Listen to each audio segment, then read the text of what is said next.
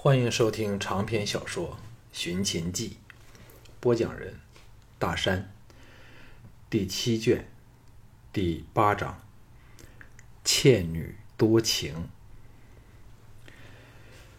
项少龙包扎好肩头的伤口，索性不穿上衣，只在外面披着一件长褂，在书桌的长几上练字。来到这个时代，首先要克服的就是语言、口音和说话方式、习惯、用字等问题。不知道是否他特别有天分，又或者是别无选择。半年多了，他便可应付过来。不过写字嘛，到了几年后的今天，他的字仍不可见人。这种近乎……篆隶之间的古文字，确实把他难倒了。尤其要在竹简和布帛上写字，更是个大问题。幸好练书法可以视为乐趣，趁现在没有吴廷芳等缠着他，正好偷闲练习。当完全沉醉在那笔画的世界中时，吴果进来说。赵志姑娘找三爷，项少龙早猜到他会找来，欣然说：“请他进来吧。”乌果的眼睛落到他歪歪斜斜、忽粗忽细，有如小孩练字的书体处，犹豫的说：“要不要小人先给三爷收拾好东西，才请他进来？”项少龙知道，他已是很谨慎的，用最婉转的方法点醒他：这首字儿绝不可让人看见。笑了起来说：“我是故意写的这么难看的，好让人知道董匡是个老粗。我真正的字凤舞龙翔，你见到了，不要叫绝呢。”乌果一拍额头说。三爷想的真周到，否则就算未写过字的人拿起笔来，也不至于写成这个样子。又犹豫说：“三爷是否过分了点儿？”项少龙为之气结，这个巫果的确相当有趣，笑骂说：“快给我去请人家姑娘进来，让人久等就不好了。”巫果知道他生性随和，从不摆架子，对。上下每个人都那么好，早和他笑闹惯了。闻言，施礼退了出去。不一会儿，吴果领着赵志来到他身后，项少龙仍背着门口，向着窗外月夜下的花园，先吩咐吴果关门离开，才向赵志说：“来，坐到我对面来。”他专心写字。赵志在他机子对面盈盈席地坐下，一对美目落到他重走蛇游的歪斜字体上，啊的一声叫了起来。正治项少龙执笔笑道：“老粗的字儿是那样的了，赵姑娘切勿见笑哦。鄙人应称你为田姑娘才对。”赵志垂下俏脸，有点不敢和他对视。玄又嗔怪的白了他一眼，说：“你这人真糊涂！谁说人家姓田呢？”项少龙愕然说：“不是姑娘亲口告诉我的吗？为何这么快就忘记了？不要明天连董某都不记得了。”赵志横他一眼后，拿起笔来，急书了一个“善”字，秀丽端正，与出自项少龙的手笔那些字儿。有天壤云泥之别。项少龙尴尬的说：“原来是我听错了，不过却是错有错招。”接着虎躯一震，像是想起什么重要的事事情来。赵志却误会了他的意思，凄然说：“你终于知道我爹是齐国的大夫，善秦了。他一心想助大王理好朝政。”却比田丹这奸贼认为爹要削他的权，随便弄些证据说他谋反，害得我们全家连夜逃来邯郸，以为赵牧会念着一往的交情收容我们，岂知项少龙想到的却是嫁了藤毅的善兰。他的身世，藤毅自然是一清二楚，不用直接问赵志，以免泄出了秘密。项少龙说。赵霸和你是什么关系？赵志拭去眼角的泪花，说：“什么关系都没有。不过，他是赵正书的好朋友。赵正书乃是赵国大儒，幼年时曾随他亲娘在我家为仆，到今天仍以仆人自居。若非他收容我们姐妹，我们都不知变成什么样子了。我早当他是我爹，你还是……”当人家是赵志吧？项少龙索性问个一清二楚，说：“为何姑娘竟会为赵牧训练歌姬的呢？”赵志说：“师傅与郭纵有深厚的交情，郭纵想找人教他的歌姬舞剑，师傅就推荐了我。赵牧见我教的不错，就要我也到他侯府去训练他的歌姬。我还以为有机会报仇。”却一再给你救了他。项少龙说：“你的大姐的身手这么厉害，是否赵霸教出来的？”赵志摇头说：“大姐自少便是有稷下剑圣之称，自号忘忧先生的曹秋道大宗师的关门弟子。我留下来跟郑叔，他却潜回齐国，随着曹公习武，曾两次。”斩杀田丹都不成功，给逼紧了，最近才逼到这里来。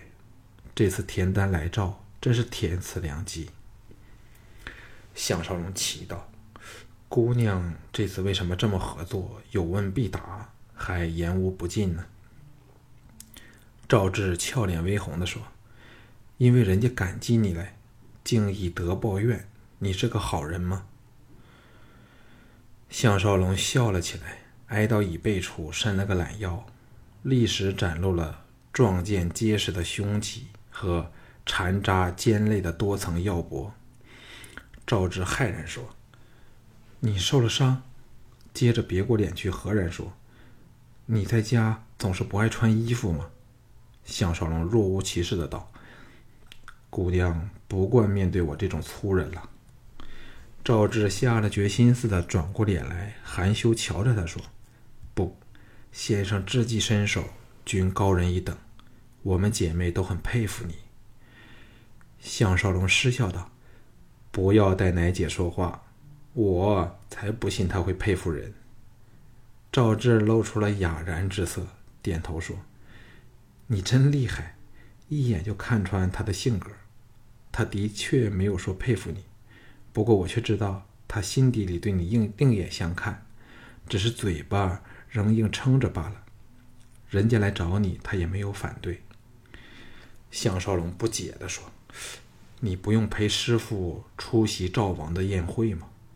为何还有空来找我？”赵志说：“正因所有人都到了王宫，我才要溜了来。那姬嫣然的魅力真厉害，人人都为他神魂颠倒。若他真肯弹奏一曲或唱首歌，我看更不得了。”项少龙持想着刻下正在王宫内上演着的好戏，暗想：若有我这老粗公然追求他，结果又得了手，定是满地破碎了的眼镜片儿。假如古人也会戴上在那个时代不会存在的眼镜的话，赵志见他面容古怪，忍不住问他：“你在想什么？”哦。为何今晚宴会没你的份儿？人家仍未问你田丹和你有什么深仇呢？项少龙摊手苦笑说：“你想我先回答你哪个问题？”赵志的眼光不由得又落到了他粉起闪亮的胸肌上，吓得忙把目光移开，叹道：“你这人就像一个谜，叫人摸不清、猜不透。假如你是项少龙，则一切都合理了。”项少龙说：“我知道项少龙是谁了，只想，只是想不到智姑娘也是他的女人。这个人真是风流啊！赵志的俏脸更红了，白了他一眼说：“人家不单和他没有关系，他最初还可说是我的仇人。”哎，项少龙奇道：“智姑娘为何叹气呢？”赵志意兴索然的说：“我也不知道。”总之是有些心烦。项少龙若无其事的说：“你既不是他的女人，就不要想他好了。横竖董某人既抱过你，也亲过你，芝姑娘不如从了我吧。”赵志为之愕然，接着整块脸熊熊烧了起来，啊的一声后猛摇头说：“不不啊，对不起。”赵志。这么一说，项少龙皱眉说：“我是老粗一个，不懂得讨好女人。初时还以为智姑娘对我有意，岂知是一场误会。有什么对不起的呢？不爱从我就算了。”赵志垂下头去，神情不安，玩弄着衣角，轻轻的说：“你真不会因此事恼了人家吗？”项少龙哈哈一笑说。他娘的！我老董怎会是这种人？不过你既不是我的女人，便是外人。我爹教过我，逢着外人绝不可说真话。你休想董某告诉你什么事儿了。赵志被他弄得糊涂起来，无可奈何的负气说：“不说便算了，我要走了。”项少龙再次举笔写字，心不在焉的说：“志姑娘，请，不送了。”赵志像身子生了根般的动也不动，大感有趣的瞧着他说：“你生气了。”项少龙故意不望着他说：“被女人拒绝了，难道还要庆祝吗？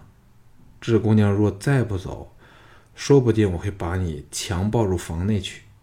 那个时候你不愿意都没办法喽。”赵志吓得站了起来，嗔道：“你这人类！”哪有这么蛮不讲理的？人家是低声下气来向你道歉和商量，你却是这般待人。项少龙搁笔停书，抬头瞧着这人比花更娇、色比胭脂更艳的美女，眯着眼上下打量，说：“我是个正常的男人，你是个可滴出水来的甜妞，这里是个无人的静室。”你说董某应怎样对你才好啊？赵志受不住他的目光，气鼓鼓的说：“你再这样，人家真的要走了。”项少龙放下笔来，笑道：“我明白姑娘的心意了，难怪人家说，女人无论心内怎么的千肯万肯，但嘴巴上只会说奴家不肯。”赵志骇然离座，移到门旁，才松了一口气，说：“你再这样对我，赵志会恨死你的。”项少龙转过身来，洒然笑道：“恨即是爱。嗯，这名句儿是谁教我的？想不到我董匡终于成功了。哎，以前想找个恨我的女人，都没找到。”赵志大嗔说。除了马外，你还懂什么呢？项少龙定神想了想，说：“本来除了马外，我真的对什么都没有兴趣。不过那晚抱过姑娘后，才知道女人的身体这么柔软迷人。”嘿嘿，赵志终于吃不消了，猛一跺足，恼道：“人家恨死你了！”推门逃了出去。项少龙看着关上了的门。叹了一口气，他是故意的气走赵志，否则说不定会被他揭破秘密。尤其当京俊回来后，这小子定会在他面前露出了马脚。就算京俊神态没有问题，可是赵志曾与他多次接触，很容易便看穿他只是多了个面具，其他的身形动作都会露出破绽。他不像田真。想的只是要和他在一起，若被他姐姐利用感情来要挟他去完成愿望，那就糟了。不过，若她两姐妹冒险去行刺田丹，也是非常头痛的事儿。但一时也想不到两全其美、两全其美的方法。想到这里，站了起来，往找藤毅，好弄清楚善兰与他们的关系。次日，项少龙起床后，仍然是清闲如故，心中好笑，自己一下子由炙手可热的大红人，变成了个闲角色，门庭冷落。想不到李媛这个人有如此的影响力。如果他真的是董匡，还不萌生去意才怪呢。与藤毅谈说后，果然证实了善兰是赵志的二姐。其人见她生得美貌，收入了官妓院，加以训练，用来做礼物送人。午饭后，赵牧复宫见孝成王，路经行馆。顺便进来见面，在幽静的内轩里，项少龙说出了被袭的事情。赵牧沉吟片晌后说：“这定是李渊遣人做的，别的人都没有理由要对付你。”项少龙早猜到这一点，只是希望由赵牧自己口中说出来。赵牧说。李渊为了季嫣然，神魂颠倒，搞不好是那天季才女与你同席，又言谈融洽，以招他妒忌，故而在孝成王面前大施压力排挤你。这事儿牵涉到两国的邦交，偏又在这种要命的时刻，我也很难说话。哎。季才女昨天又来找过你。不要说李媛儿妒忌的要命，邯郸城中自问有点资格追求她的人，也是无不眼热呢。再叹一口气说：“这美人儿却是人间极品。昨天一曲洞箫，与席者无不倾倒。那李媛儿还哭了出来。”若能把她收入到私房，你说一个男人还能再有什么更大的奢求呢？赵母忍不住问道：“他昨天来找你有什么事儿？”项少龙故作苦笑的说：“若我说他看上了我，侯爷相信吗？”赵牧黑然说：“当然不信。”项少龙颓然道。我也很想他来找我，是因为情不自禁。可惜只是因为马儿病了，才来请教鄙人。赵牧暗想，这才合理，释然道：“我也要走了，这几天出外多带几个人，不要让李渊有机可乘。我们的事，也要等六国合纵的事定了下来后才能进行。”暂时不要有任何行动。项少龙陪他往府门走去。赵牧显然心情畅美，笑道：“季才女，不知是否春心动了？这两天更是娇艳欲滴。更想不到的是，今晚雅夫人的宴会，她都肯赏脸。与她在大梁时躲在闺中半步不离的情况，大相径庭。”现在邯郸人人摩拳擦掌，希望能夺夺美而回。这比在战场大胜一场更使人渴望。项少龙皱眉说：“那今晚岂非又是人头涌涌？”赵牧哑然失笑道：“人头涌涌，这形容真是精彩。你的词风可能比苏秦。”张仪这两个著名的雄辩之士更厉害。那天一番话，逼得李渊无言以对，人人都对你刮目相看。那骚蹄子赵雅都给你撩起了春心。只要加把劲儿，今晚说不定就能登堂入室呢。嘿，这当女在榻上的迷人处，只有试过的才知道哟。项少龙差点想掩耳不听，幸好已来到主府前的广场处。只见侯府的家将足有过百人，仆部等人也首次出现其中。赵牧冷哼说：“终有一天，会给本侯拿着那个女刺客，那时我就要他求生不得，求死不能。这批人都是我。”调升的禁卫，忠诚方面没有问题。不过若有失职，我会像以前那批饭桶般，把他们全部处死。项少龙心中凛然，这个人生性残忍，叫人害理。所有人，包括自己在内，都是他可随意舍弃的工具。若让他当上一国之君，臣子和人民都有的好受了。不过这一次，却是有利无害，至少使仆部他们能够更加的接近他。赵牧走后不久，雅夫人派来接他的马车便到了，来的还是赵大。对赵大，他比对仆部等人更信任，把他请入内轩，笑道。赵大，你不认得我了吗？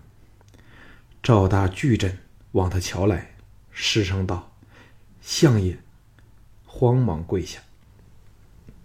两人这时相认，都有恍若隔世的感觉。赵大感激涕零，唏嘘叹道：“小人们一直在盼相爷回来，本想溜去咸阳寻找相爷。”但又舍不下夫人。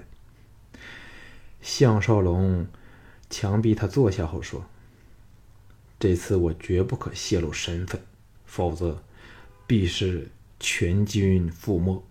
所以你要连几位兄弟都瞒过。”赵大说：“相爷放心，就算把我赵大千刀万剐，我也绝不会吐半句关于相爷的话出来。”相爷这么信任小人，说到这里，眼都红了，再也说不下去。项少龙说：“这次事成，你们就随我回咸阳吧。邯郸再非你们久留之地了。”赵大先是大喜，随之神情一暗，猛下决心似的跪了下去。呜咽说：“相爷。”请原谅夫人吧，她心中到现在仍是只有你一个人。